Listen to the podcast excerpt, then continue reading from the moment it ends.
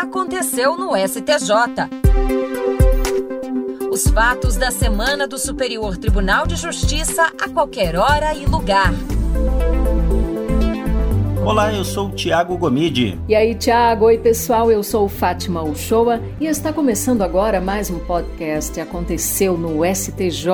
Aqui você fica por dentro das principais notícias e acontecimentos do Superior Tribunal de Justiça.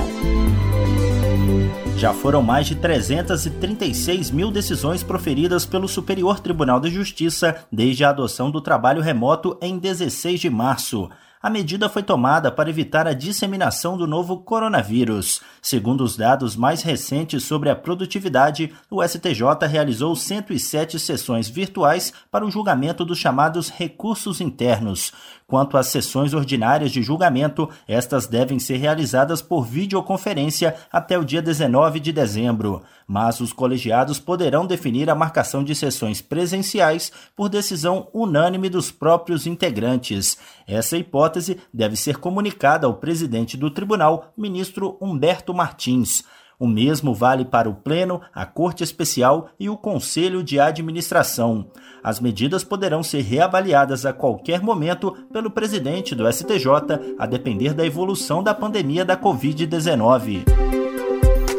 O ministro do Superior Tribunal de Justiça, Sebastião Reis Júnior, negou o pedido de liminar para revogar a prisão preventiva do ex-governador do Rio de Janeiro, Sérgio Cabral. A prisão foi decretada pelo Tribunal de Justiça Estadual em ação originada da Operação Lava Jato, que apura vários crimes. Cabral está preso desde 2016. No novo pedido de habeas corpus, a defesa alega, entre outros pontos, que o ex-governador participa das investigações como colaborador e mereceria os benefícios legais em especial o recolhimento domiciliar. O ministro Sebastião Reis Júnior esclareceu que o acordo de colaboração premiada, firmado por Sérgio Cabral e homologado pelo Supremo Tribunal Federal, não produz efeitos sobre os crimes que já são objeto de ação penal movida pelo Ministério Público. O ministro ainda apontou que o direito assegurado ao colaborador por lei não afasta a possibilidade de manutenção da prisão preventiva. As questões centrais do habeas corpus serão analisadas pela sexta turma do STJ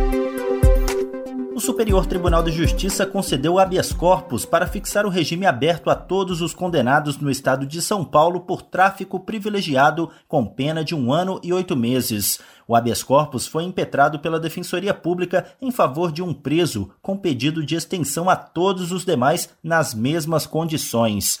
Segundo dados apresentados pela Defensoria Pública, havia em março 1.018 homens e 82 mulheres cumprindo a pena mínima por tráfico em regime fechado, pois o Tribunal de Justiça Estadual, contrariando o entendimento do STJ e do Supremo Tribunal Federal e ignorando direitos previstos em lei, não lhes autorizou o regime aberto nem a substituição da pena. O relator na sexta turma do STJ, ministro Rogério Schietti Cruz, destacou a interpretação do Supremo Tribunal Federal de que não é crime hediondo o tráfico de drogas quando a quantidade apreendida não é elevada e o agente é primário de bons antecedentes e não se dedica a delitos e nem integra organização criminosa.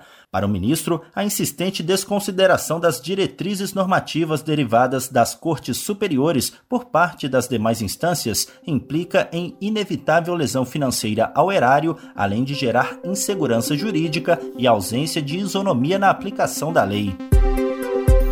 Uma mulher no Distrito Federal poderá retirar parte do prenome, passando de Ana Luísa para Luísa e assim alterar a certidão de nascimento dela. A supressão do nome foi pedida pela mulher, que alegou ser conhecida no meio social e familiar apenas por Luísa e que o prenome Ana lhe causava aversão e antipatia, pois foi registrado pelo pai com quem não tem vínculo. A quarta turma do STJ deu provimento ao recurso da mulher por não verificar risco de descontinuidade da identificação civil, além de constatar a comprovação de justo motivo e a ausência de má-fé. O relator ministro Antônio Carlos Ferreira observou que o Poder Judiciário tem demonstrado a preocupação crescente com o bem-estar do cidadão quanto à identidade social e que nas decisões sobre os direitos da personalidade, a autonomia da vontade assume relevância de como a pessoa gostaria de ser identificada no meio em que vive, seja em razão do sexo, do gênero,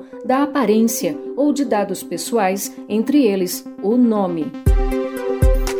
O ministro do Superior Tribunal de Justiça, Rogério Schietti Cruz, manteve a ordem de prisão temporária contra o empresário Eduardo Fauzi Richard Serquice. Ele é investigado por tentativa de homicídio e crime de explosão. Fauzi é apontado pela polícia como membro do grupo que arremessou coquetéis Molotov contra a sede da produtora do canal Porta dos Fundos em dezembro do ano passado no Rio de Janeiro. O próprio Fauzi admitiu que teve alguma participação no ataque, embora negue ter jogado as bombas incendiárias. O empresário foi detido pela Interpol na Rússia e poderá ser extraditado para o Brasil. Ao negar o pedido de liminar para revogar a ordem de prisão, o ministro Rogério Schietti Cruz avaliou que os atos imputados a Eduardo Fauzi são gravíssimos e a prisão temporária foi considerada pelo juiz imprescindível para o aprofundamento das investigações, situação que autoriza esse tipo de prisão, ainda mais pelo fato de que as apurações do atentado contra a produtora não foram concluídas. Caberá à sexta turma do STJ analisar o mérito desse habeas corpus. A notificação prévia ao inquilino sobre o encerramento do contrato de locação por denúncia vazia ou imotivada é obrigatória para a validade da posterior ação de despejo. Uma proprietária de imóvel em Minas Gerais afirmou que não tinha mais interesse no aluguel e, diante da resistência do inquilino em desocupá-lo, pedia que ele fosse condenado a sair. O Tribunal de Justiça Estadual extinguiu a ação de despejo por falta de notificação do locatário.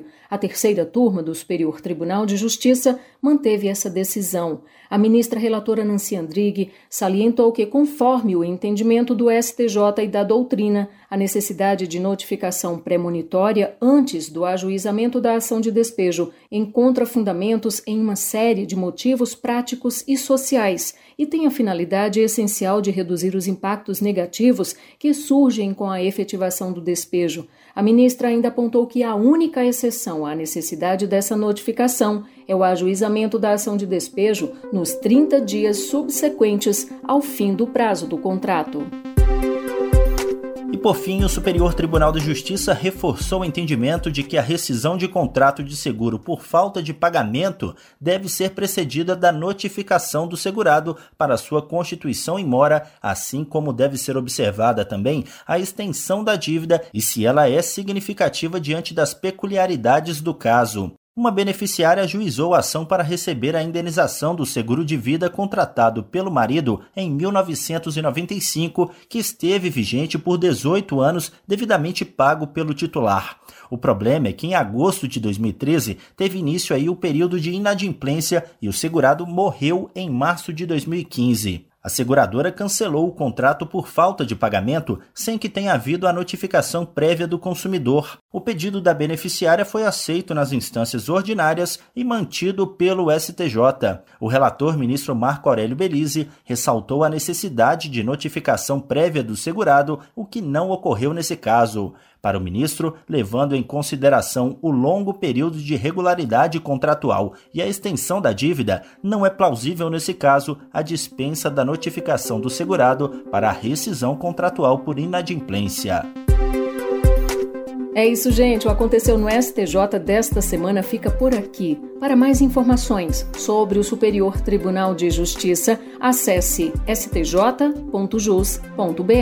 Aproveite e ouça também os outros podcasts produzidos pela Coordenadoria de Rádio e TV do STJ.